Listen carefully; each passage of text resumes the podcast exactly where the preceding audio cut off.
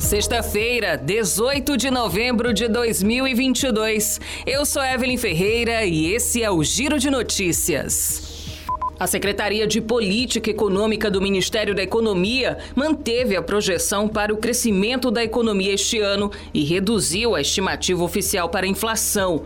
As projeções estão no boletim macrofiscal. A projeção de inflação pelo Índice Nacional de Preços ao Consumidor Amplo recuou de 6,3% para 5,8%, mas ainda está acima da meta de inflação para o ano, definida pelo Conselho Monetário Nacional em 3,5%, com intervalo de tolerância de 1,5 ponto percentual para cima ou para baixo.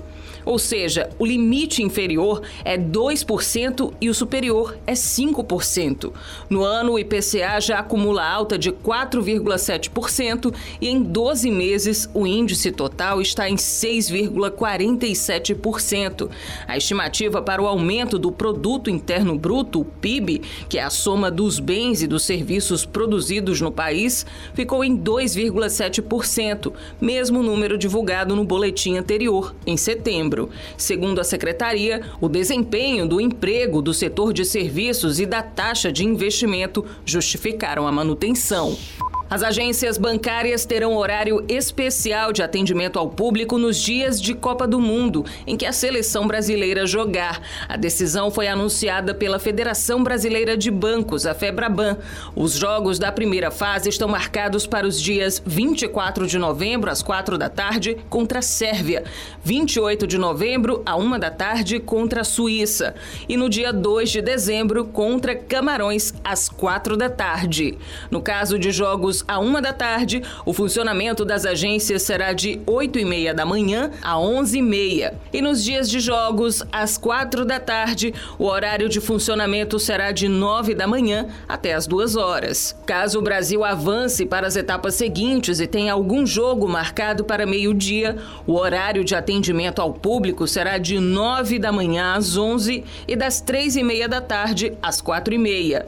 Canais digitais e remotos dos bancos, como internet, mobile banking e salas de autoatendimento funcionarão normalmente nos dias de jogos da seleção brasileira. Homens idosos, aposentados e pensionistas formam a parcela da população que tem maior risco de adoecer e morrer por causa de tétano. É o que revela o último boletim epidemiológico publicado nesta semana pelo Ministério da Saúde.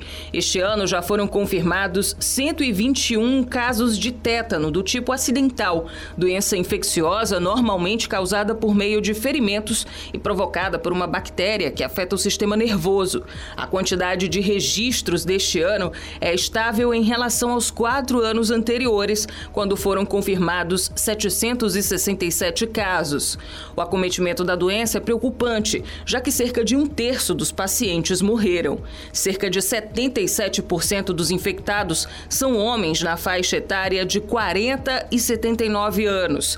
De acordo com o Ministério da Saúde, a principal razão para a incidência de tétano nessa população pode ser a suscetibilidade para acidentes por causa da redução de reflexos, piora na habilidade motora, na visão e redução da imunidade. Além de aposentados e pensionistas, agricultores e pedreiros também fazem parte do maior percentual de casos. O Giro de Notícias tem produção de Igor Silveira. Na sonoplastia é Dinho Soares. Essas e outras notícias você confere no gcmais.com.br.